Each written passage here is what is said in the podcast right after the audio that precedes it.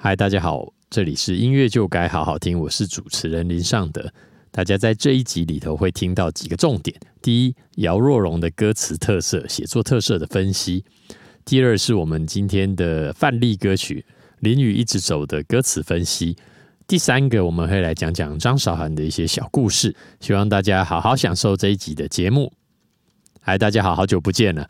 呃，今天要跟大家分享的是我呃非常非常崇拜，那也影响我的歌词非常大，然后当然也影响非常多的华语音乐的词人，跟甚至他是形塑了华语流行音乐的嗯歌手性格的非常重要的一个词人，那就是姚若龙。他畅销的歌词实在是非常非常的多，我们随便念一些，呃，像是郭靖的《下一个天亮》，那周蕙的《约定》，呃，当然这个张韶涵的《淋雨一直走》，那信乐团的《海阔天空》，孙燕姿的《我怀念的》，梁静茹的《会呼吸的痛》，然后《下一个天亮》，呃，这总之是说说不完了哈。在维基百科里头也有他的那个呃歌词作品的一览表，那大家可以去找一下。总之是好几百首，我不知道有没有超突破一千首哈，但是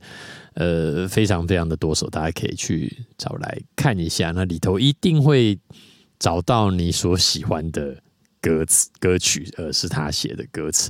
所以这样子的词人呢，当然我们要为各位好好的介绍一下。那姚若龙呢？一般在呃一些业内人士的印象哈，第一个就是他准时交稿，哦，这个是非常神奇的一个嗯这个特特色哈。第二个是他不社交，就是不太参加会议，也没有跟人家交朋友什么，所以呢，你在就是很少曝光了，但但但更不会有什么专访啊这这类的东西，就。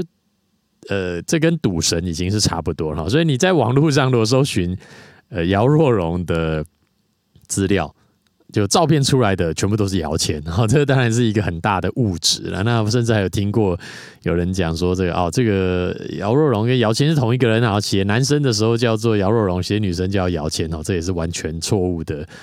传言哈，总之姚若龙是这么的神秘，然后他又准时，又产量又高，所以他是一个很值得研究的对象哈。那么我们在呃我做词家这本书里面，呃这也是一个很好很好的书啊，大家可以去找来看。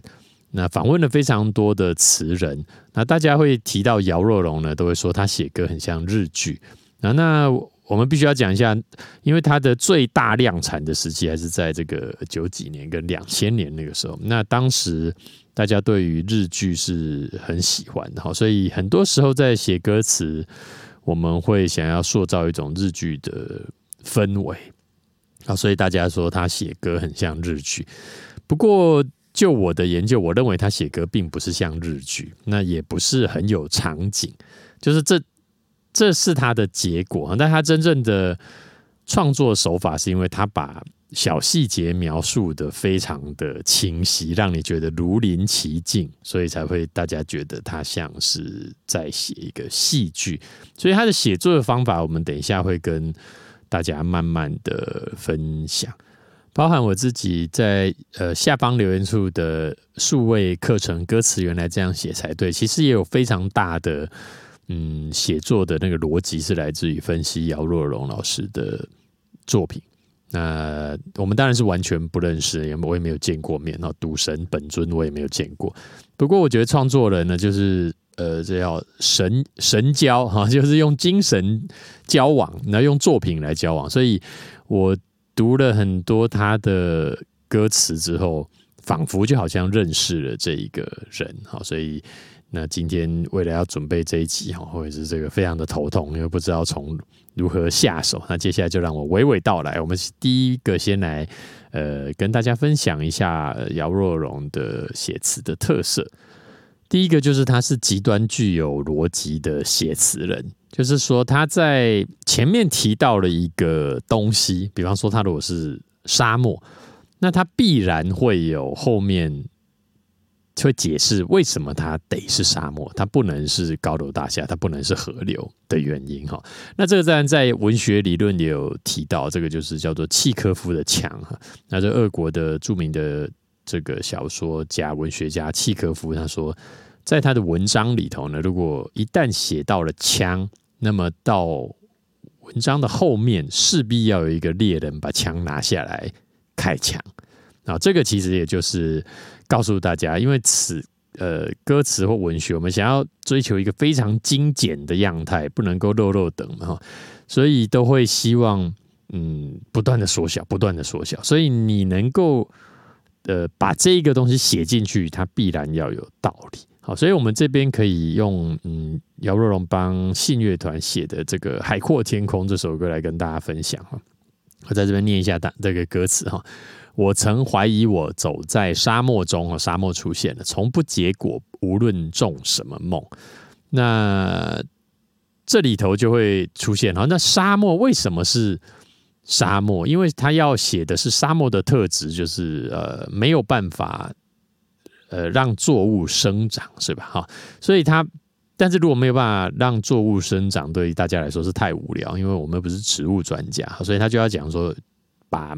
梦想比喻成植物，所以在沙漠中呢，我们种下的梦想是不会产生结果，是不会结出果实来的啊。他是用这样的方法来写，那也是同时也可以看到他的这个非常优秀的修辞的能力哈。因为你看这个从不结果，无论种什么梦，其实是一个倒装句，因为它正确的语法应该是无论种什么梦，从不结果那接下来呢？他写说：“才张开翅膀，风却变沉默。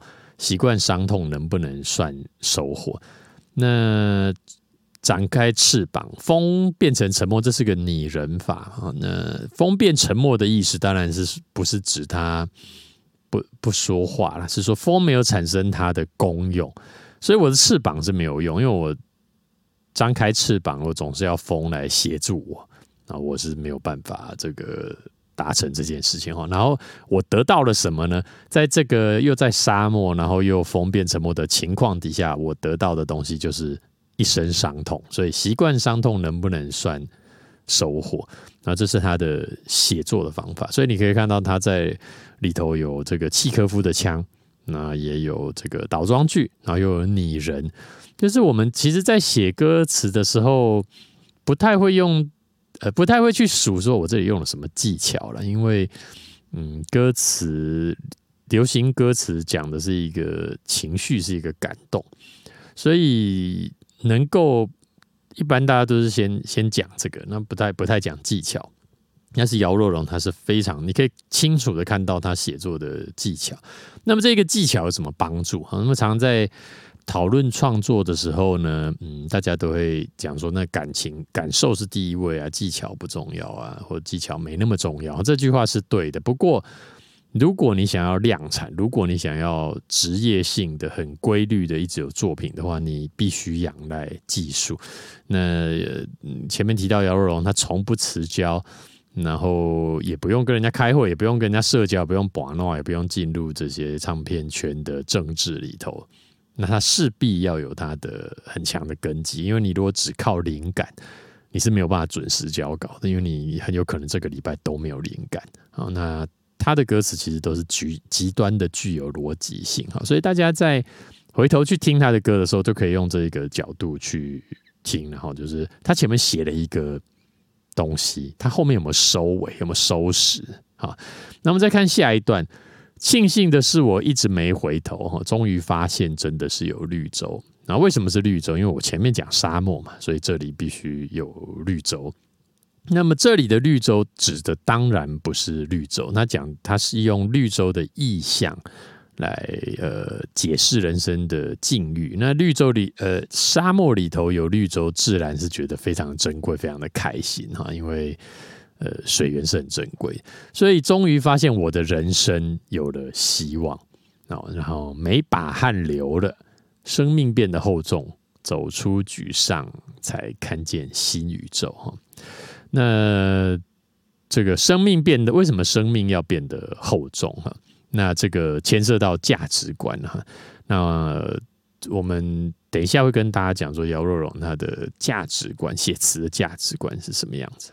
好，第二个他的写作的特色就是他很长，有很多的作品会把歌名安在呃副歌的第一句，像是嗯这个。锦绣二重唱的《才爱到一半》啊，我们不是才爱到一半，这第一句哈。然后庾澄庆的《管不住自己》，那《海阔天空》哈，这首我们刚刚举例的信乐团的《海阔天空》，海阔天空在勇敢以后啊，这个也是。然后还有呃，我怀念的，我怀念的是无话不说啊，这个。还会呼吸的痛啊，想念是会呼吸的痛。等下一个天亮，然后今天的范例歌曲《淋雨一直走》，所以他会很习，嗯，很长把这个歌名的标题放在副歌的第一句。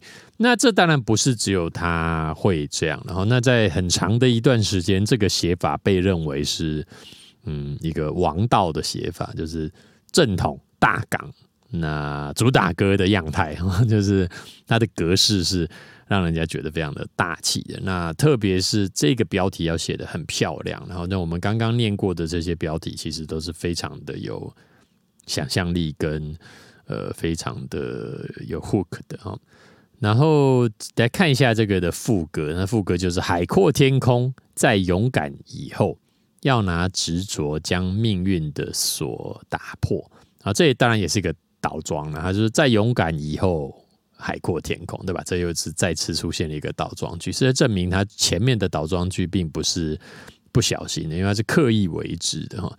所以海阔天空就是他的歌名哈，也就是说，我勇敢的面对海阔天空之后，呃，我我呃勇敢的面对人生的困境之后，我是海阔天空，而我要拿执着将命运的锁给打破哈，非常阳刚的一个形象哈。那么下一句是冷漠的人，谢谢你们曾经看清我，让我不低头，更精彩的活。为什么不低头？因为我本来就是一个嗯反叛，这个呃阳刚的形象，所以我当然是不会低头。那这里头又提到了姚若龙如何透过歌词帮歌手来做 A N R 的定位。那也你也可以看成说，呃，你怎么样透过文字来让歌手。拥有你想要的的个性哈。那我们讲说，呃，写歌词的时候呢，我们都是写给歌手是没有错哈。那你要去想象他应该要唱什么样的歌词是适当的。嗯，不过当然这太模糊哈，所以我们必须要用一些符号，用一些意象，用一些手法来达成。那我们先把第一遍歌都已经跟大家念完之后，接下来就看。嗯，他为什么就用什么样的方式来达成哈？第一个，我们看一下，呃，这个庆幸的是我一直没回头哈。那这个要表达这个坚持，对吧？哈，那他想要写的是一个很阳刚的男性，也就是信乐团在荧光幕前，信乐团的信在荧光幕前给大家的形象，浪子，对不对？那这个出道爆红，然后就团员打架，然后就呃。各种私生活的新闻都有都有被爆出来，总之他是一个浪子的 代表人物，这就也可以在嗯，我们前面大家可以回头听我们的 podcast 有讲到这个华语流行乐团三大浪子哈，这个大家可以回头再去听一下。好，然后嗯，他所以坚持这个东西呢。一般我们可能就不会写在女性身上，或者是说，如果你要写女性的坚持，她得是另外一种。呃，她她坚持感情，她选坚持她的选择，坚持他对生活的的的的看法啊。但是男生的坚持呢，就是呃，我因为我的坚持，所以呢，我得到了成功，是吧？然后我发现了有绿洲，我是不是他发现了人生的不一样的境界哈。然后每把汗流了，生命变得厚重。那这个其实也是阳刚式的写法，因为他流的是汗。当然女生也会流汗，但我们一般不会想写女生流汗的那一面，他会用别的方式来表达她的努力。好，比方说我们在呃呃这个李宗盛的歌词里面会嗯看到说这个嗯呃，魏林，我存了半年的积蓄，漂洋过海来看你。哈，他他的努力是，嗯，用这种方式去写，而不是写这个汗臭味，然后这太窄了，这个留给男生就好了哈。然后海阔天空，在勇敢以后哈。他要拿执着把命运的锁打破，那大家这边的观战的重点在于执着哈。那为什么他拿是执着？他为什么拿的不是冷静？他为什么拿的不是要拿眼泪？呃，对不对？因为有很多的选择，你是词人，你在写的时候，那眼泪的话，这个符号，这个名词。让人家觉得是比较柔弱，所以他要塑造的形象是不能写眼泪的，所以他必须要拿执着。那命运的锁呢？为什么他命运得是锁啊？将命运的门打开不行吗？呃，将命运的墙跨呃跨过是吧？都可以。那写锁的话，呢，显得是非常的困难。所以这个人呢，就这么困难的锁，他要把它打破，他不是打开哦。所以你就显得这个人他有一种粗鲁的性格，那不怕困难，直接暴力把这个东西，我遇神见神，好见神杀神，见佛杀佛的这个形象，所以你会很清楚的，这一个人站在你的面前呢，就有一个好像是穿着一个破牛仔裤，然后看起来好像很颓废，头发长长的，在那个年代，那在那个年代。嗯，我们这个歌词里面描述的形象大概是这种长相的人，他已经站在你的面前了，那是不是觉得这个人长得非常像这个信乐团的信？哦，这个就是他写歌词厉害的地方，因为他写的是千千万万个信，那他不会针对他的故事去写，比方说会有。一些歌词会把呃歌手的性格直接写进去啊，写说啊，我是一个搞笑的啊，那怎么我后来都没有这个明明搞笑的是吧？这个是罗志祥。然后香港的词人也常常会写，就把这个呃呃人生的就歌手的那些人生故事写进去，他觉得哇，这个非常贴啊，这种 A N R 是 A N R 是非常的。嗯，完全符合歌手的哈。不过姚若龙就跟根据我的观察，他不会写这么白，他会写到呃，刚刚讲千千万万个张韶涵，千千万万个信，千千万万个孙燕姿哈。这是他的，我想这也是他的执着了哈。那他下一个特色呢是，嗯，这个是我自己的说法，然后当然没有办法跟本人求证哈，这个。就是他的歌词在副歌的时候会有一个，嗯，依稀有一个呃铺梗，然后解释的这个倾向。那我我把它解释成这个叫做叙述句跟判断句哈。好，我们再举例一下，比方说“海阔天空在勇敢以后”，那这是一个叙述句，它描述一件事情，但是这句话是谁说的，你不知道。因为它只是一个陈述，所以老人说也可以，小孩说也可以，男生讲也可以，女生讲也可以。那真正让歌手的性格呃被确立的，就是下面这一句，那我称它为判断句。也就是说，你这首歌词这个这一句歌词写下去，要能够判断这个人是谁。所以他写的是要拿执着将命运的锁打破。所以这个人的个性就是我们刚刚讲的，嗯，粗犷不羁。不低头、不认输、坚持到底的人。但如果我们把序呃判断句换掉，比方说“海阔天空在勇敢以后”，呃呃，我会呃一步一步的走向我的目标。哎，感觉起来文青了起来，然 后然后又好像年纪在更小，然后觉得这个性格更温和，然后甚至有有一点像女性化或中性的味道。所以这。刚刚的例子就是告诉大家，嗯，判断句它可以改变整个嗯角色，就是歌唱呃歌词的所写的这个人的角色哈。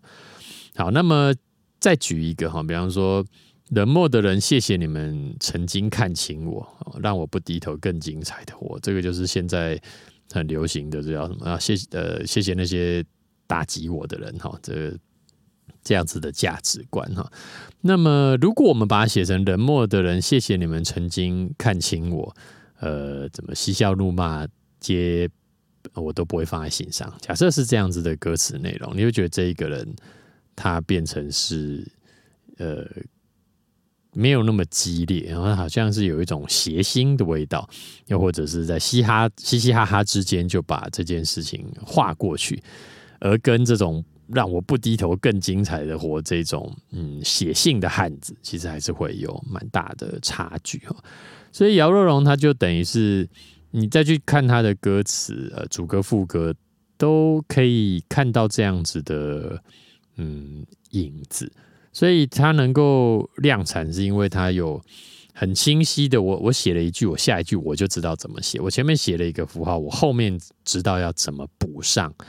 那我的副歌放在我的呃，我的歌名放在我的副歌，我想一个很好的歌名，嗯，然后我运用一一这些修辞的技法，把一个没有什么的事情写的非常的有意思。好，那这点我们就要往下举，他下一段主歌哈，凌晨的窗口失眠整夜以后，看着黎明从云里抬起了头。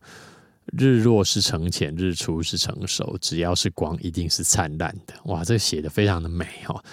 但是如果你认真的去呃思考这个歌词要讲的事情，其实就是一句很简单话，就是林北失眠到天亮。但是被他这样子描述起来是非常的美啊，因为里头有他的修辞的技术，然后他有用了一些其他的符号来达成，就是说。这边有一个倒装哈，凌晨的窗口失眠整夜以后，其实也是倒过来。它正确的语法应该是失眠整夜以后，凌晨的窗口，呃，看着黎明从云里抬起的头，云里抬起的头也一样是拟人呐，因为云变成人了嘛。然后日落是沉潜，日出是成熟哈。也这个指的是为什么要日出日落？因为嗯，它窗户外面有太阳，然后天亮了，那天亮了就太阳出来，所以我就追着写写太阳。那有太阳里头有云，也都是很合理，所以从云里抬起了头。啊，所以我跟大家这样子呃分享之后，大家应该就会更清楚的呃察觉到他的写作的熟练跟这个高超的技术哈。那我们看这个。日落是沉浅，日出是成熟。只要是光，一定会灿烂的。这个它的意思其实就是我们在呃低潮的时候呢，要沉潜，是吧？那么在呃有好的际遇的时候呢，也不要太得意，要很成熟的，对吧？哈，那不管是人生的际遇呢，我们都觉得是很好的，所以只要是光，一定是灿烂的嘛。那这样子的东西，呃，特别吗？其实也有人写过啊，这个就是几西西金门湾谈哈，他这个好文派文种埋叫起刚来行，其实一样的东西啦，是吧？所以歌词能够写的嗯际遇，能够写的情景啊，因为他要跟大部分的人沟通，其实蛮有限的，那就是看你。怎么样用不一样的手法、技术跟你的观点来写歌词？好，那么刚才有讲到这个冷漠的人，谢谢你们曾经看清我，让我不低头更精彩的活。哈，这个是时下流行的这个什么负面还是厌世的这种负面能量好的的的文字。不过如果姚若龙把歌词停在就停在这里，那他就不是姚若龙啊，因为姚若龙的正能量是非常强的。那其实这也是我喜欢他的歌词一个很重要的原因，因为我们在华语歌词要听到正能量的歌，我认为。嗯，比起抒情歌，特别是伤心的抒情歌，或现在是负面的抒情歌，要更容更难找到哈。所以，我们看一下下一段它的副歌，最后一段的副歌，他写的是“海阔天空，狂风暴雨以后，转过头对旧心酸一笑而过”。然后这里就写到另外一面，就是最懂我的人，谢谢一路默默的陪我，让我拥有好故事可以说。也就是说，他前面的这个负面，呃，在最后他要转到正面的句子，因为大家可以看到这个句型其实是一模一样哈。冷漠的人，谢谢你们看清我。这边写的是最懂我的人，谢谢一路默默的陪我。它可以说是一个复制贴上的句型，但是价值观是完全相反的。那这也是写作的一个好方法啦，就是你不用每一句都要从头开始发展，其实你可以从呃前一段做一些调整就可以。好，那么他把整首歌停在一个正向的、嗯满足的、嗯成熟的结尾，我认为是。很好的，好，那也是意境比较高的，也是我个人比较喜欢的样态。那么这样子的正能量的歌曲，当然在我们等一下要跟大家分析的《淋雨一直走》里面，也有一模一样的价值观。那姚若龙的歌词的好呢，这是讲不完了，这个可能要再加开二十集才才可能可以讲出一个梗概哈。那这边我们就要引用他自己写的歌词，是张韶涵唱的《遗失的美好》的那句经典名言：有的人说不清哪里好，但就是谁都替代不了。那这是姚若龙很厉害的地方。好的，不过我今天是试图要说清他哪里好，然后就是说他他的好大家都知道。我们今天试着去整理出他的一个梗概。好，这个我觉得不行，我们还是得要再补充一下，因为他的好歌实在是太多了。那我还是必须要多讲一些歌，那也跟大家呃推荐一下。那我们接下来讲一首这个林宥嘉的《耳朵》。那他这首歌是收录在他的《感官世界》。那这首在这个专辑里面还有一首歌叫《看见什么吃什么》哈。那呃，我我个人认为，或许或许这只真的只是猜测。或许一开始是想要写所有的感官，整张专辑或许有嗅觉啊，可能有触觉啊，嗯，各种的感官。那但可能真的太难写，因为嗅觉、触觉、触觉要把它写成歌词，我确实是很不容易哈。那么我要讲的这个耳朵呢，也是这个姚若龙跟陈小霞的合作。那这又是另外一个要讲差不多二十集的 一个题目，就是姚若龙加陈小霞的好歌。多到一个不知道该怎么形容的多，随便念一些哈，又要来随便念哈。嗯，这个在 KKBOX 里头是有歌单哈，比方说一个像夏天，一个像秋天，范玮琪，你们要快乐，李圣杰，呃，田馥甄看淡，下一个天亮，郭靖，瘦瘦的梁静茹，S.H.E 明天的自己，啊，这个魔鬼中的天使，田馥甄。啊，耳朵的这当然也是哈。那三个愿望，梁文音，三个愿望也是一个很有意思的歌词哈。特别是他写存折的那边，非常的生活化，非常好。好，就这样随便念一些就很多了哈。那我们来看一下耳朵这个歌词，我觉得厉害在什么地方哈？第一个。其实我们歌词都要写，呃，我们有感觉的东西，就是人类有感觉的东西。所以你在呃看写到房间的歌词这么多，那怎么出现的？就是枕头、抽屉、照片，呃，窗户，对吧？窗外，那你的房间明明有地毯，明明有垃圾桶，明明有塑胶袋。为什么都不会被写进歌词里面？哈，这个就是歌词里头，我们都得有个隐性的原则，就是我们要写人们有兴趣的东西，我们有感受的东西。所以，我们对耳朵有没有感受？其实是没有感受，因为耳朵其实是耳壳，是吧？那我们真正有感受的应该是听觉，我听到了什么？所以，这个是很难下手的。我对耳壳这个耳壳怎么写啊？所以你可以看看他是怎么切入，我认为是非常高超呃高超的技术了。这这就不能写啊，尬写，尴尬的写，就写的这么的流畅，这么的好那太亲密的关系像不像海底看着温柔的草，美丽的鱼？屏息太久，一瞬间快不能呼吸。秘密会不会是某种氧气？然后这个。契诃夫的枪，我们又来看一下为什么是海底呢？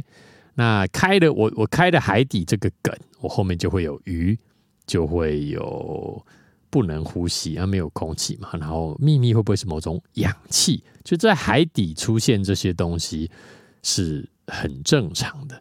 那如果你写太亲密的关系，像不像海底？然后接下来写呃什么什么的高楼大厦，然后什么我我我看着我的手机怎么样的哈，就是这样子的歌词呢，没有问题是可以的。可是它就不是扣着写，它就是让海底这件事出现的毫无意义，那你的歌词就会被说是很松啊，就是它没有很紧的，没有扣在一起。那所以这个是他的第一段，然后第二段呢，有没有一种孤僻能被允许，当着最爱的人面无表情，躲在自己的世界混乱或整理，就是单纯的不想被干预。好，他是在写一个孤僻的的人。那你看，发现这跟听觉已经是没有关联了。这到底听觉应该要怎么写的？好，我们再往下看。翻完我的简讯，我的信，能不能顺便翻翻我的心情？就大家能不能也来了解一下我在想什么？哈，那下面这两句很有意思哈。我们有隔间不同的心灵，所以有动线不同的情绪。好，那么这里头有很亮眼的两个词，就是隔间跟动线。所以，呃，他要讲的是我们的心不一样，我们的个性不一样。那这个要怎么写的有趣？那他就用隔间来讲，因为有的隔间它被墙壁隔着嘛，所以我们肯定是不同的，那一定是没有办法交流的。所以正因为我们没有办法交流，所以我们应该会有动线不一样的情绪。所以隔间跟动线其实都是建筑用语，对吧？把一个不相干的用词写进感情、写进人的世界里面，你会觉得这这个词是很亮眼的哦。那同时，它又出现了两个，所以你就不会不会认为这个是巧合，它是确实是有设计过才写的。那接下来他就要讲这个耳耳壳哈，这个听觉应该要怎么写哈？他是写的是当爱情只剩嘴巴少了耳耳朵，对吧？耳朵歌名写在他的第一句，就变得你只相信你猜测的，也就是说，你如果不听，只讲。那你就会呃怎么讲？嗯，没有没有办法冷静的判断是吧？哈，然后当当感应在你我之间不再流动，该怎么说？没死不代表活着，这也是他的呃怎么讲判断句的嗯很好的表征。好，没死不代表活着，这就是这一个人对于如果我们之间没有交流、没有沟通的看法是没死不代表活着。那如果我们把它改成。当感应在你我之间不再流动，我愿意呃为你多呃，就是我我我来多付出一些，让他可以再次联系起来。哇，当场变成一个这个对感情非常的坚持执着的阳光男孩，是吧？哈，所以这个是判断句会造成的很大的不一样的结果。好，那么当爱情只剩眼睛少了耳朵，就变得你只只看到你怕看到的。好，这边刚刚前面是嘴巴跟耳朵，这边是眼睛跟耳朵，就是说你看到的也不准，你讲的也不准，你都要依靠你听到的东西哈。所以越努力解释，你越流泪激动。有些事不仔细听不会懂啊，这个太厉害，这么难写的听觉。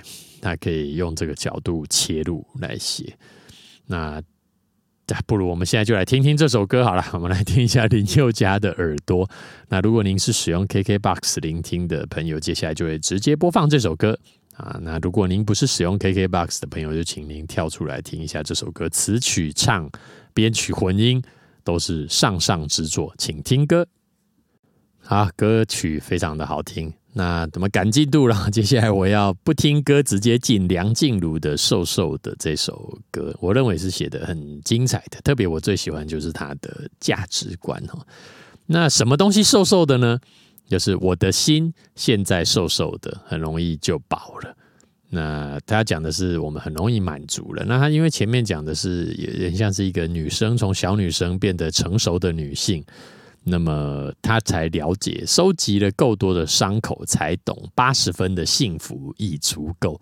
就是你不用什么事情都要要求到顶点，其实八十分就已经非常非常的棒了。那你的感动是多过心动，踏实却比浪漫来的持久。这样子的正向的价值观呢，在现在这个社会听来更加的令人感动。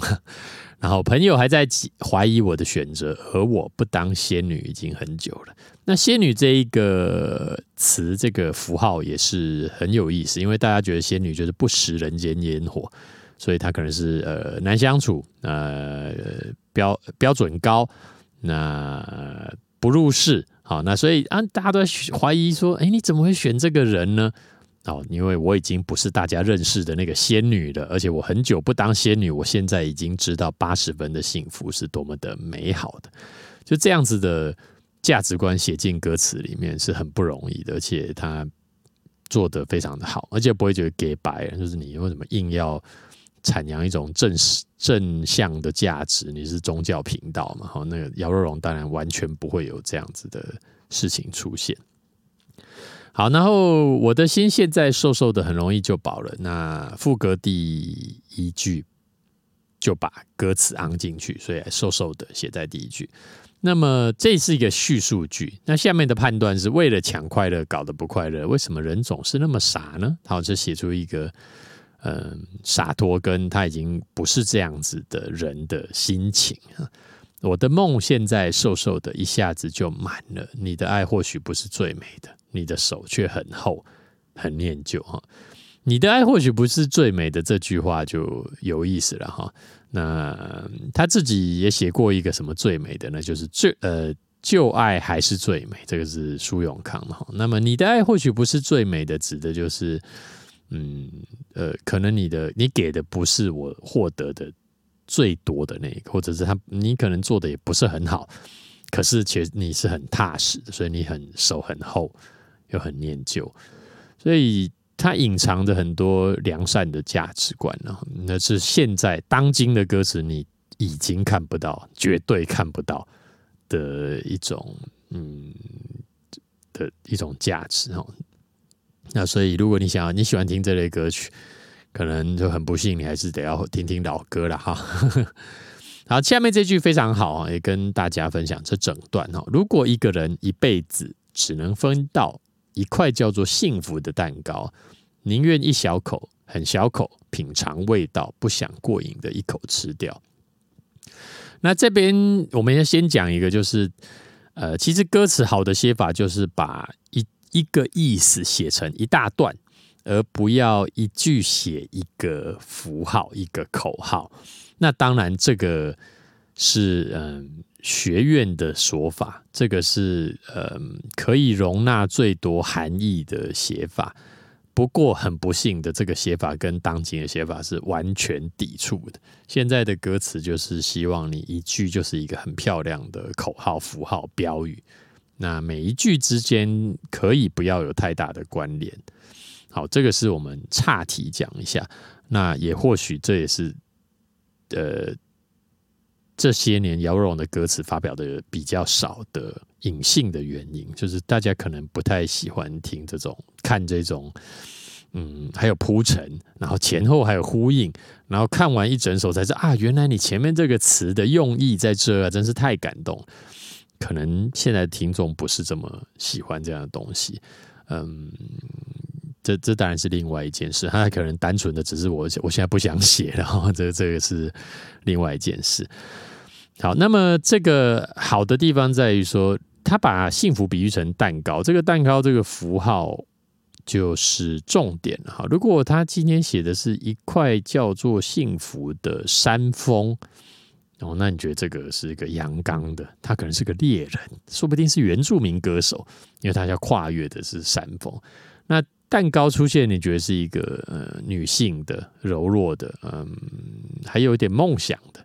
啊，可爱的的符号，所以你就落实了这个女性歌手的定位。那接下来就是他的判断，哈，就是他对这件事情判断。我我有这个幸福的蛋糕，我会很小口、很小口的去品尝整个的过程，整个的味道。我不会想要一口囫囵吞枣吃掉了，因为过瘾的一口吃掉它。可能就会比较靠近我们上一首举例的信乐团的信的《海阔天空》那样的味道，那豪爽不羁，呃，放浪这样，所以他不想过瘾的一口吃掉，所以成功的塑造的这样子的嗯形象。所以你开了一个梗叫做蛋糕，你就要想，那蛋糕可以写什么？我要写草莓吗？我要写奶油吗？或者说我们的感情应该像奶油一样，呃，一直去打它，然后才会越加的发，越加的好吃。你要我从这个方向去写吗？还是要写说，呃，写蛋糕，但是这松软的海绵蛋糕看起来很好吃，其实是。不扎实的，你要从这里去写嘛？或者你应该写蛋糕上面有蜡烛嘛？这蜡烛又要怎么切入？好，所以你开了一个梗之后，你可能有一千种选择。所以我我想，歌词的词人的困难之处也在这个地方。你要怎么样铺出一条路，它是合理又感人，又可以写。又好写，然后又要声跟韵跟词要结合在一起，然后又要有商业的成功的可能性，只能说是限制条件非常非常的多。好，那么在这个姚若龙的这么多个作品里面，我们简单的只讲几首之后，我们要来讲一下他的创作的数量哈。那我有在网络上看。他的危机，如果那上面的数据跟资料是没有差异太大的话，我们可以看一下哈，这个呃，一九九三年他写了六十六首，一九九八年写了五十八首啊，那我们再跳一下，到二零零八年十年后他写了三十七首，二零一四年写了十呃四十一首，二零一五年十八首，一六年十二首，十七年五首，十八年九首。呃，一九年的，对不起，一八年、一九年、一九年六首，所以你可以看到数字是在下降。它在一九九几年的时候，大概都是五六十首，到了大概两千年左右，大概就是三四十首。那二零一零年之后，就可能是二十首以下。那这是一个数据统计了哈，我认为完全无损他的嗯地位，无损他的影响力，无损。他在我心中的这个崇高的地位，哈，那这个在大家心中，不是只有在我心中。那这个数据跟大家呃分享一下，那当然也会有后面新的写词方法出现，也有新的优秀的词人接棒啊。那大家共同的谱出这个华语流行音乐的歌词的江山，这个是非常的精彩的。好，那么接下来呢，我们终于要进入到第二个单元，这个林雨一直走的分析。那么就请大家先听歌啦。呀，正能量，那轻快爽朗，配上张韶涵这个无懈可击的音色跟高音，这是一个非常好听的歌曲。那么，如果您已经聆听到这一个这个阶段呢，好，我们又要开始呼吁了，请大家在我们的节目给予这个五颗星的好评。那么也。非常期待大家给我们留言，然后做一些嗯指教，或者是可以说说看你还喜欢什么样的题材，我们会为大家再继续讲。也可以到我们的 Facebook 的粉丝专业，那就是音乐就该好好听，是里头留言、按赞啊，疯狂分享啊。总之就是希望能够让呃这些。呃，流行音乐幕后的优优秀的音乐人，那以及目前的这些优异的歌手，跟他们的一些故事跟嗯音乐的技术，能够让更多人听到，所以就在这边拜托大家帮我们这个五星留言分享。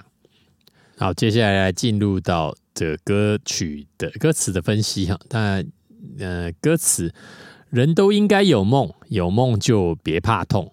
有雷声在轰不停，雨泼进眼里看不清，谁急速狂飙溅我一身的泥泞啊！那有过前面的预习之后，我们现在就可以比较容易进入状况哈。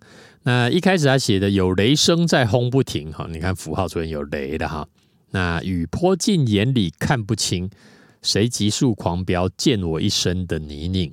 那么有雷。后面有雨，是不是非常的合理呢？哈，那有雷有雨之后呢，就是也下雨嘛，所以你在走在路边呢，很有可能被车经过喷到，是吧？这是一个从画面来写的一个歌词内容哈，但是他当然不是只有描述这样的事情，因为被被喷了一身的溅我一身的泥泞，代表是他可能被攻击了，他被陷害了，或者是他遇到一个很不舒服的一个状况。那么雷声呢？好，雷声在轰不停，为什么他得是？雷声，它不能够是呃别的声音嘛？音乐声啊，因为雷声大家觉得是一个震撼的，呃，甚至也不太舒服，有些人会害怕的。那雷声又一直下，一直轰轰轰，所以是不是人指人生的处境是有一直有挑战？那那雨泼进眼里看不清，就是我看不清我的未来嘛，是吧？好，所以他的呃描述都是非常的。嗯，平易近人，但是是很有这个含义的哈。好，那么接下来写的是，嗯，很确定我想去哪里，往天堂要跳过地狱，也不恐惧，不逃避哈。那这整首歌词的性格是统一的，因为他知道自己的方向，呃，所以我很确定我要去哪里哈。纵使往天堂要跳过地狱呢，我也不会逃避。这是一个非常坚定的的志向哈。那他这边也是再往下写，有点像是在写一篇文章，他没有那种嗯逻辑的断裂，就现代的歌词的这种呃前段跟后段没有什么关联的状态。所以他写说：“我天往天堂跳过地狱，我不恐惧也不逃避。”这不是脾气，是所谓志气与勇气啊！你可以很清楚知道，这个就是上一段歌词的下一句。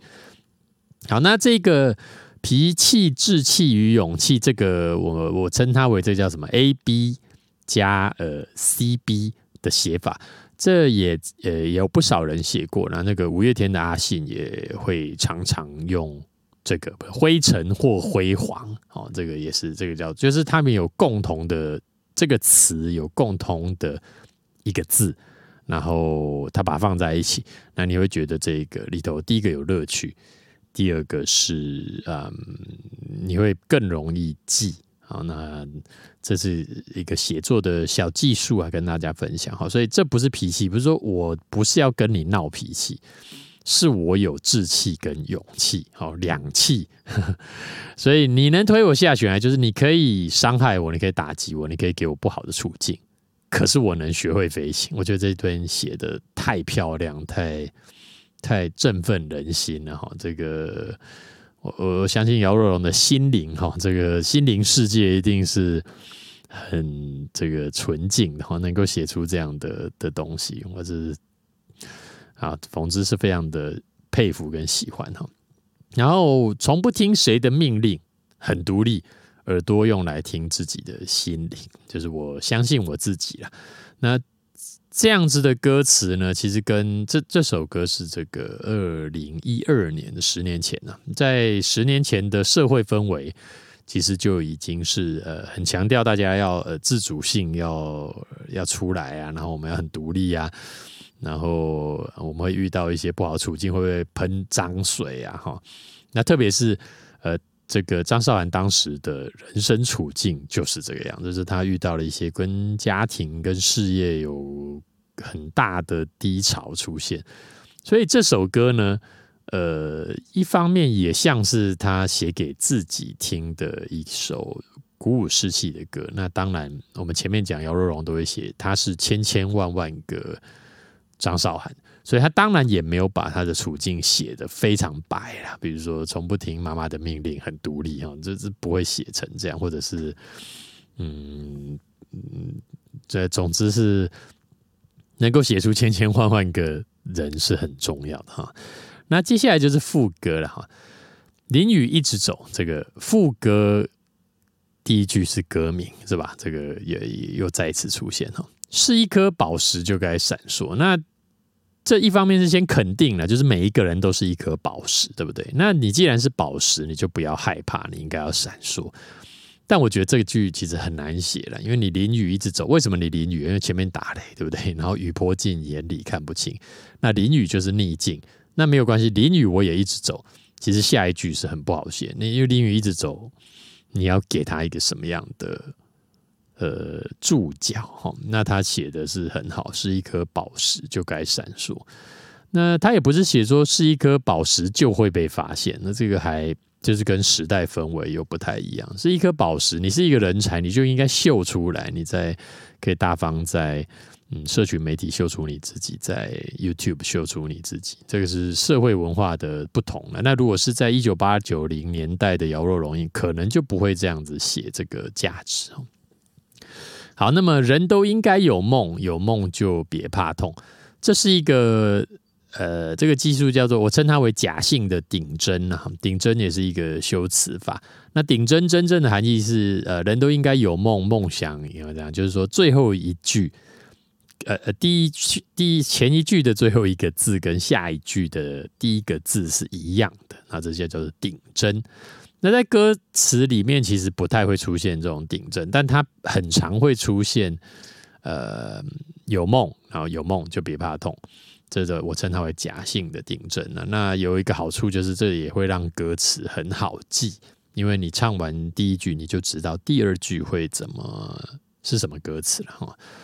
然后淋雨一直走，是道阳光就该暖和。好，这个也我认为也是很厉害，因为是一颗宝石就该闪烁，然后你就知道，其实下一段他应该要写一个很类似的东西，对吧？是。是是一坨狗屎就该怎么 腐臭之类的哈，但是你就不知道要写什么，就很困难了。好，那他写的就是阳光。那当然，我们事后诸葛来看，也有很有道理，因为雨、雷、云这些都是天空嘛，好，所以它出现阳光好像蛮有道理。而且前面是一个宝石嘛，宝石会发亮，阳光也会发亮，就觉得嗯。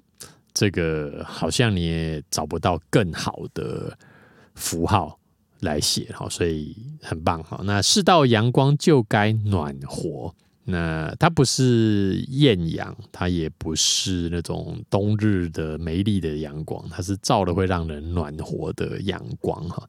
这里面的选择其实也很不容易了哈。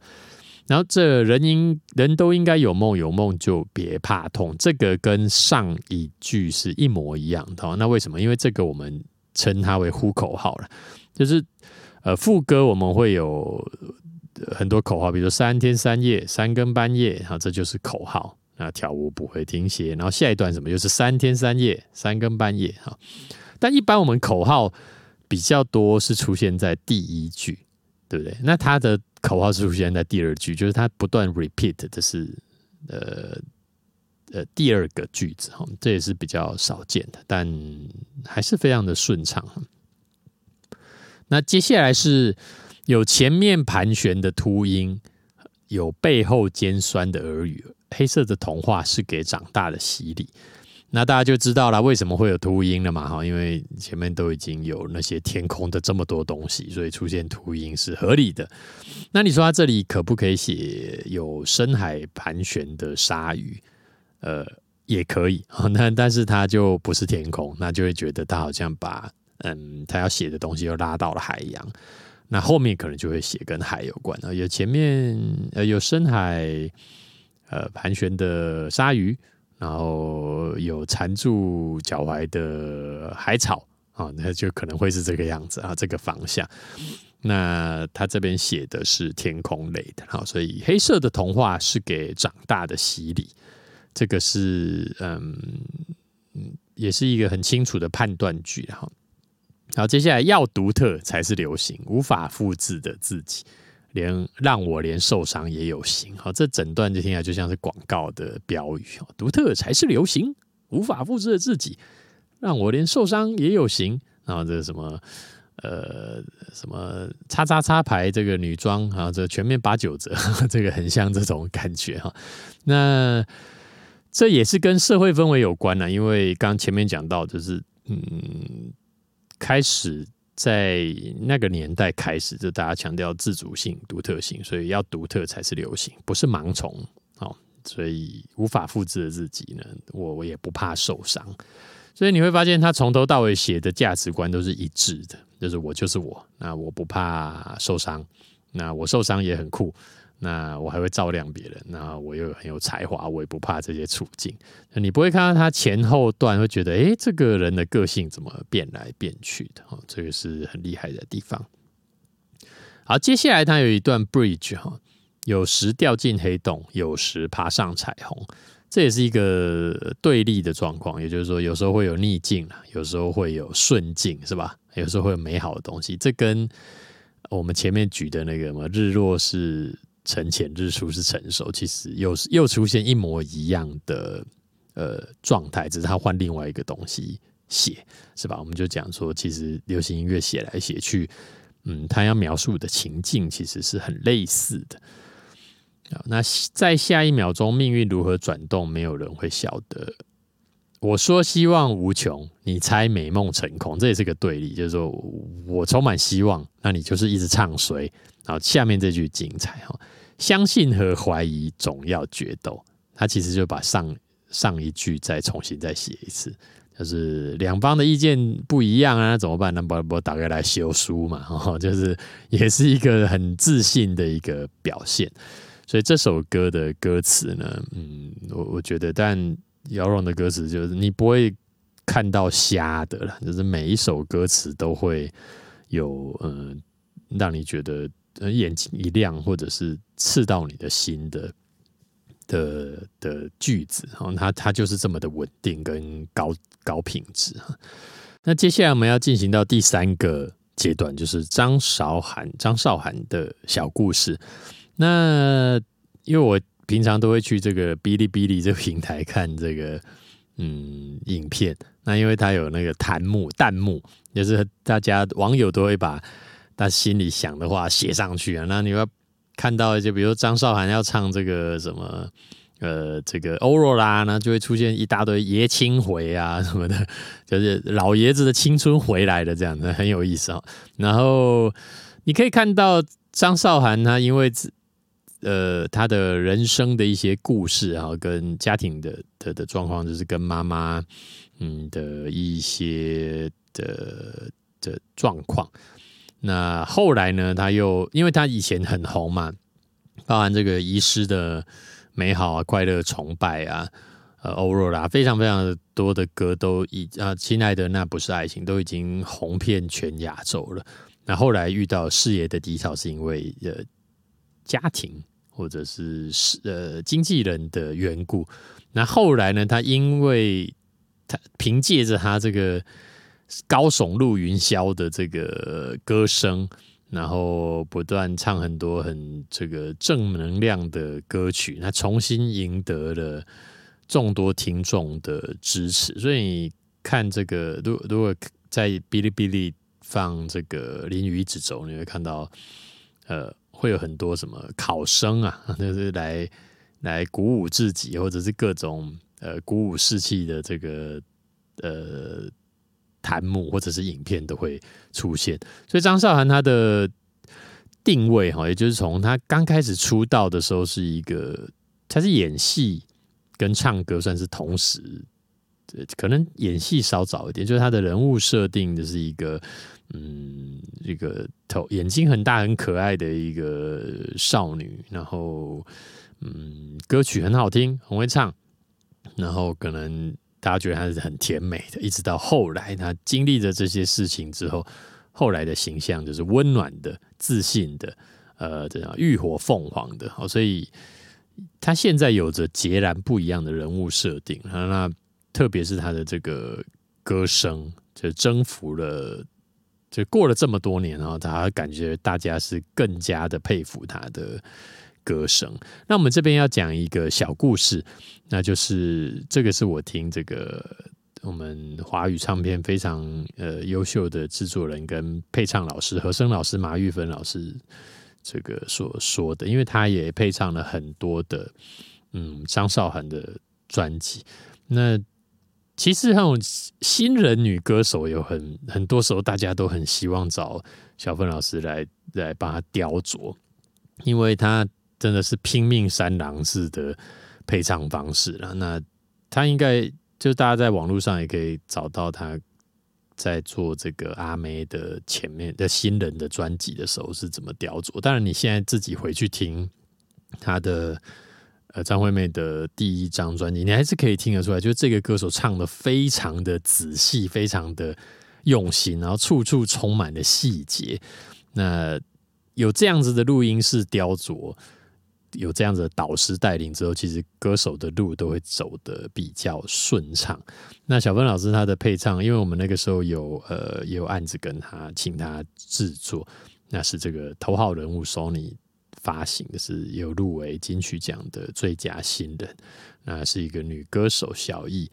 那我们以前常常录音是嗯下午两点开始录，唱到十一点。有的时候十一点，好，歌手回去了，那他就在那边 edit 剪接，剪剪剪剪剪到凌晨三点四点，啊，一直重复，一直听，一直重复，一直听，然后隔天呢，就说：“嘿，我有弄了一个版本啊，但是我们听一看，觉得好像还可以更好。”第二天全部重唱，那。就就这，当然这是一个很折磨的过程，对不对？对歌手而言，就是第一天我已经唱到要死，而且小芬老师很有耐心，就是这句我们再来一次，好，再听一下，好，我们再来一次，我觉得你可以更好，再来一次。当然他会示范，因为他自己就很会唱。但是那个在录音室里面的这个魔人是，呃，不过好像是过去式了。现在其实录音不会不会搞这么久，可能都是一个下午或者是。两两个下午就搞定了。总之，这这个过程你要是能够熬得过，你当然可以从嗯优秀的配唱制作人身上学到非常多的东西哈。那所以我们也等于是在很多深夜，但他会分享一些呃他的想法。那特别他特别有提到张韶涵的歌声，他认为呃他的。音色是他最大、最大、最大的武器。他是这样形容，他说他音色就是亮、拔尖。啊，但是我记得他是用“拔尖”这样的字眼，就是这个音色大家听了就会喜欢，然后又就是很亮。它不是麦克风，你选什么麦克风，然后什么 pre 让它这么亮，它它本身就是这么亮，这是他的天赋，这是模仿不来。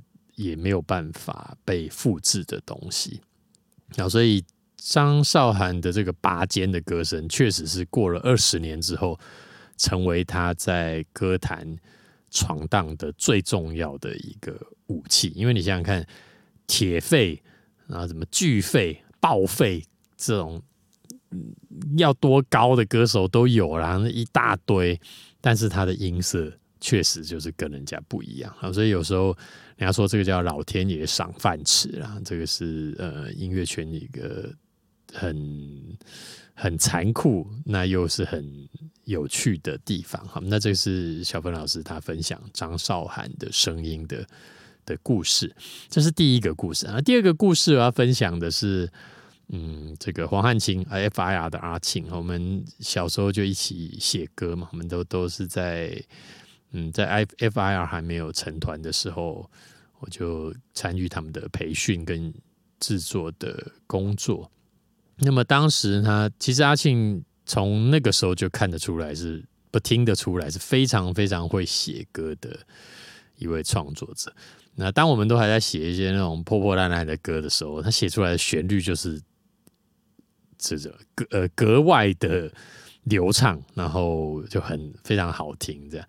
那所以我在还没有发行的时候，其实就听过《遗失的美好》的 demo 啊。那这首歌的原 demo 的名字叫做《杯子》了。我们就是不晓得为什么叫杯子，还好有姚若龙加持，让它变成《遗失的美好》。不然这这歌名要是叫杯子，我看可能也红不了这么久。这样，那这阿阿庆他写歌真的是很有一套，而且他从嗯，我们那那时候是几岁？但二十出头的时候，你就知道他的那个执着。